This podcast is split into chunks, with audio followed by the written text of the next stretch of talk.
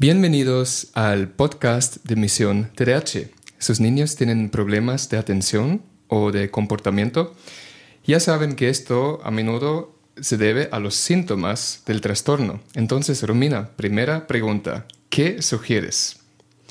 Hola Frank, bienvenidos a todos los que se están conectando, se van a conectar o los que van a escucharlo en diferido. Es una muy buena pregunta y por eso que hemos titulado este podcast ¿Cómo optimizar el cerebro de niños con TDAH? Y, bueno, aquí yo, yo te voy a decir cómo optimizarlo y qué sugiero, ¿no? Yo sugiero entrenar el cerebro frontal por medio de programas especializados para potenciar las habilidades cognitivas que el TDAH disminuye.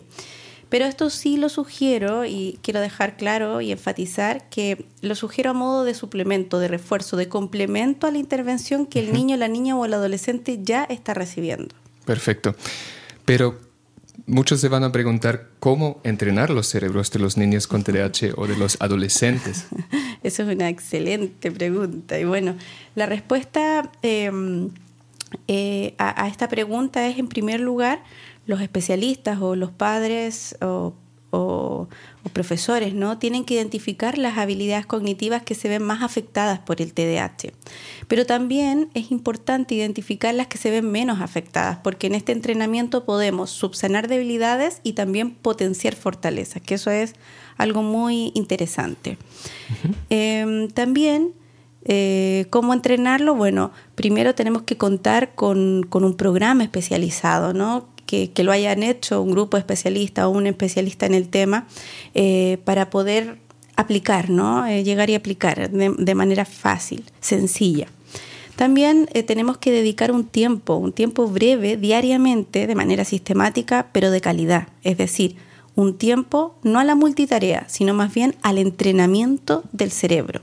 Así como cuando las personas van a un gimnasio a entrenar los bíceps. Así, tal cual.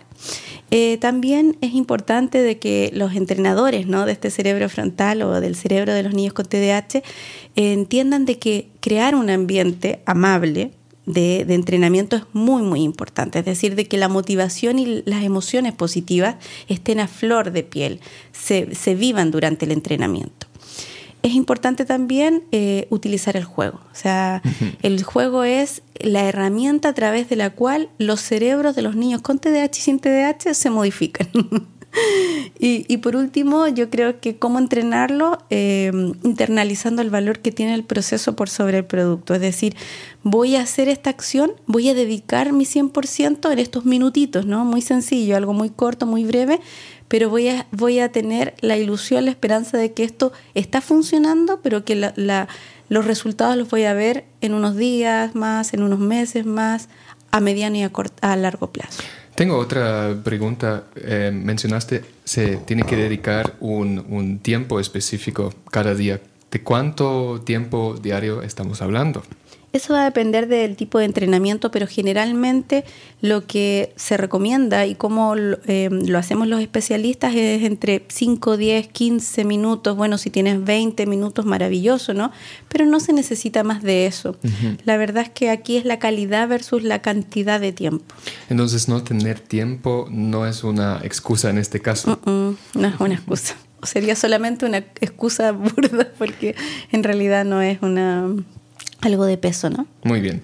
Entonces, dame por favor un ejemplo de cómo hacerlo, porque muchos eh, se van a preguntar justamente eso y no queremos em, desconectarnos sin, sin, haber contestado esa pregunta tan importante. Eso también es interesante, Frank. Bueno, los programas de intervención de las habilidades cognitivas que debilita el TDAH están em, en función de juegos, ¿no? Juegos que generan la potenciación de las habilidades. No obstante, uno en el día a día, en la cotidianidad, también puede acceder a esto. Por ejemplo, los niños con TDAH eh, presentan generalmente una baja flexibilidad cognitiva. ¿Qué me refiero con esto? Ellos tienen problemas para cambiar de actividades de manera espontánea, sin descompensarse.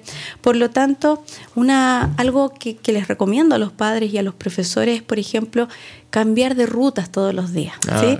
Por ejemplo, el papá, la mamá que lleva al niño al colegio, cambiar la ruta que ha escogido para mm, todos los días a menudo, o el profesor, la ruta que usa para que los niños vayan al baño o regresen a, la sala de clases, entre otras cosas. También eh, pueden plantear problemas, por ejemplo, ya el problema del día es tanto, eh, ya tú, Juanito, busca dos soluciones, yo voy a buscar dos soluciones más y luego la vamos a, a compartir, a debatir, a, en, un contexto, por supuesto, amable, de juego, de risa, sin equivocaciones, sin malo o bueno, ¿sabes? Solamente propositivo. Esos son ejercicios que pueden hacer a diario las personas adultas y que realmente modifica eh, el área del cerebro que tiene que ver con la flexibilidad cognitiva. Yo creo que lo de la inflexibilidad cognitiva es eh, un síntoma que es muy desconocido Em, y que se asocia muy fácilmente con simplemente un niño, como se dice, caprichoso. Claro, con, con, un niño negativista, berrinchero, como se dice en cada país, ¿no? Em, pero en realidad es un síntoma, es parte de los síntomas. Uno, uno de los ejemplos más comunes es, por ejemplo, el niño tiene que dejar de jugar videojuego y comer o acostarse. Ahí típicamente no responden muy bien a este, a este cambio, ¿no? A este cambio. Y, y, resisten, y resisten con, con emociones negativas, con desbordes emocionales, ¿no? El padre o el adulto que hace contraataca, entonces eso va, eh, se, transforma en un caos cotidiano. ¿no? Por eso que la flexibilidad cognitiva para cosas tan sencillas como esa, también para tomar decisiones, es tan importante. ¿no? Es algo que deberíamos em, entrenar a diario. Entonces tú dices que si entrenamos los cerebros de los niños con, con ejercicios tan fáciles, estos eh, síntomas, digamos, de que el niño se hace un escándalo a la hora de acostarse va a disminuir? Por supuesto, por supuesto, va a disminuir, tiene que hacerlo porque finalmente si no sucediera eso con una estimulación específica, quiere decir de que no es, no es la inflexibilidad cognitiva, sino que está pasando otra cosa, ¿no? A lo mejor está teniendo alguna dificultad a nivel emocional, a lo mejor hay que, hay que generar otro tipo de disciplina, la disciplina positiva, entre otras cosas. pero cuando algo es como si estás entrenando la atención, tiene que aumentar la atención. Si la atención no se aumenta, quiere decir de que hay otros factores intervenientes o que está pasando otra cosa con el niño o la niña.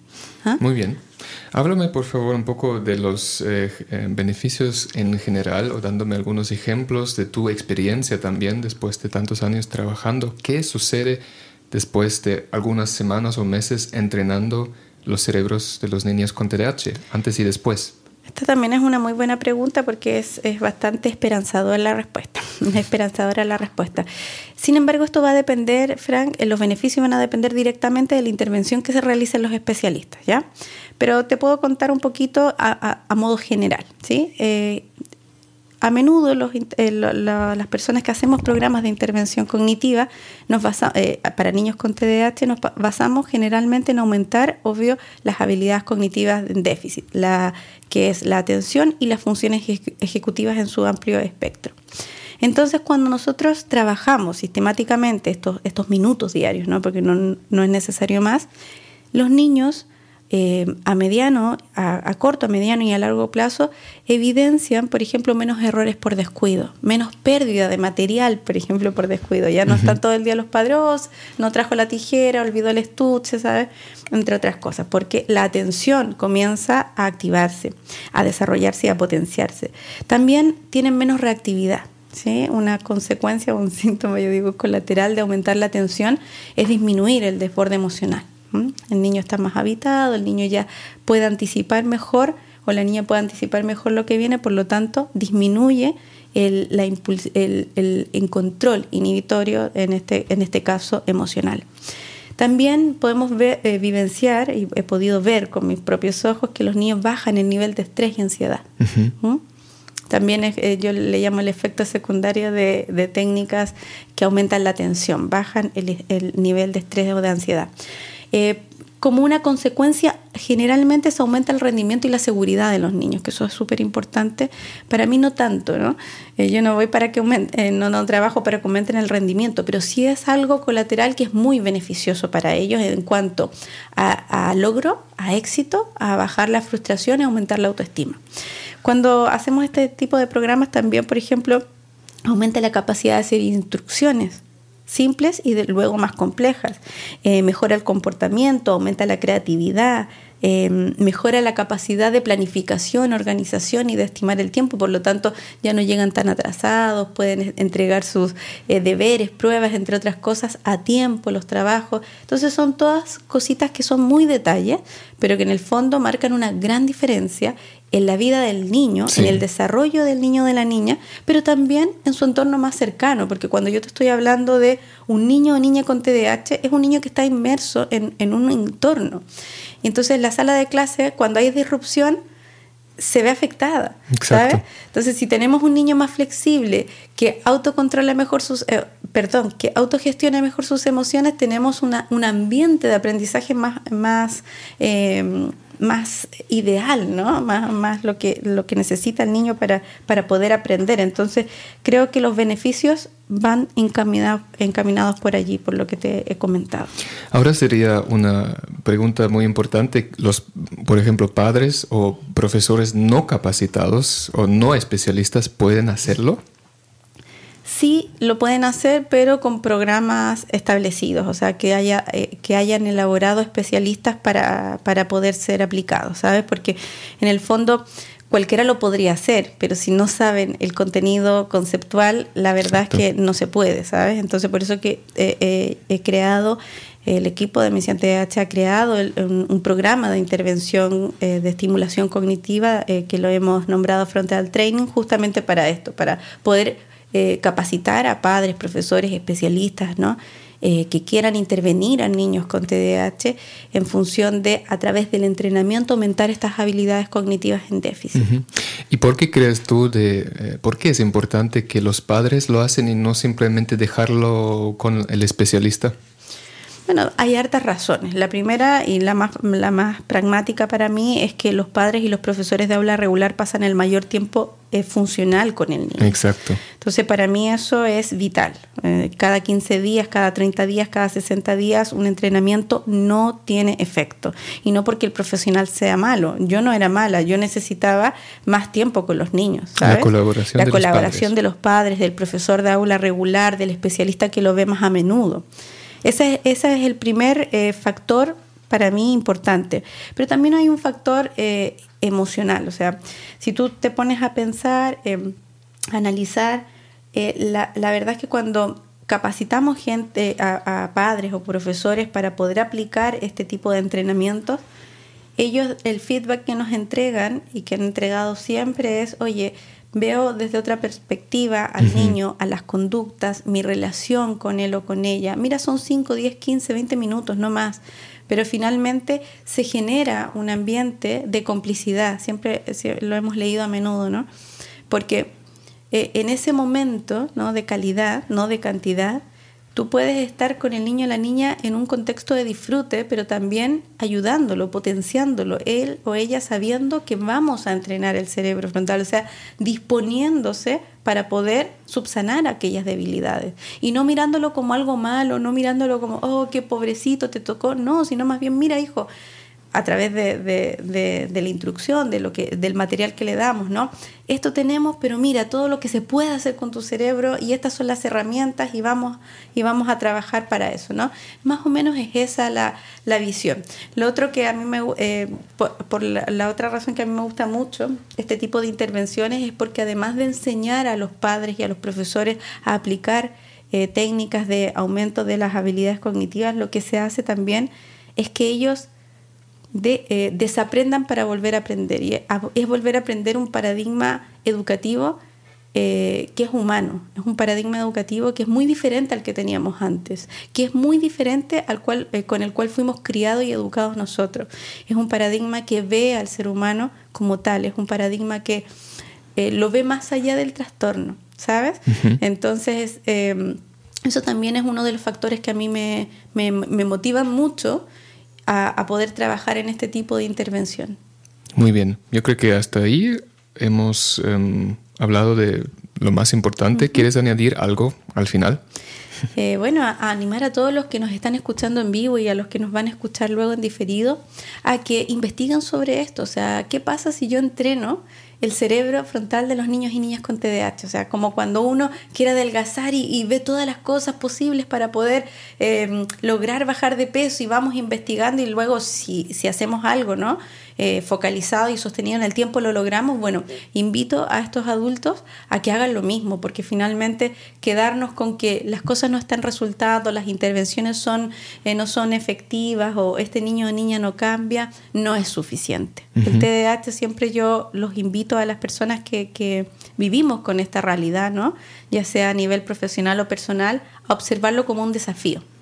Un desafío en el cual eh, el síntoma no nos puede ganar. Al final se trata de que el adulto se capacite. Exacto, se trata de eso solamente, o sea, eh, que se capacite para aplicar las actividades de estimulación cognitiva, pero también para enfrentar todo esto de una manera diferente. De hecho, em, me acuerdo de que en un webinar una pregunta era si después de estos seis o ocho semanas de nuestro programa Frontal Training el niño va a quedar funcional. Y yo pensé, es mejor que, o sea, todo se trata de que al final de este programa el adulto se quede funcional. Exacto, exacto. Los niños ya están funcionales, los niños ya son perfectos tal, tal y como son. El tema es que como todo ser humano tenemos fortalezas y debilidades. El TDAH genera muchas debilidades tenemos que activar la neuroplasticidad para subsanar esa debilidad y también potenciar la fortaleza. Pero tal como dices tú, a veces somos los, los adultos los que tenemos que ser un poco más funcionales, más empáticos, más comprensivos y por supuesto más resolutivos, saber cómo enfrentar cada situación que nos pone, que es incómoda, sí, sí, es un desafío, sí, pero si tenemos las herramientas podemos hacerlo. Perfecto, muchas gracias y muchas gracias a todos ustedes que están conectados a escucharnos y nos escuchamos en un próximo podcast. Hasta luego, hasta, pronto, hasta pronto. Adiós.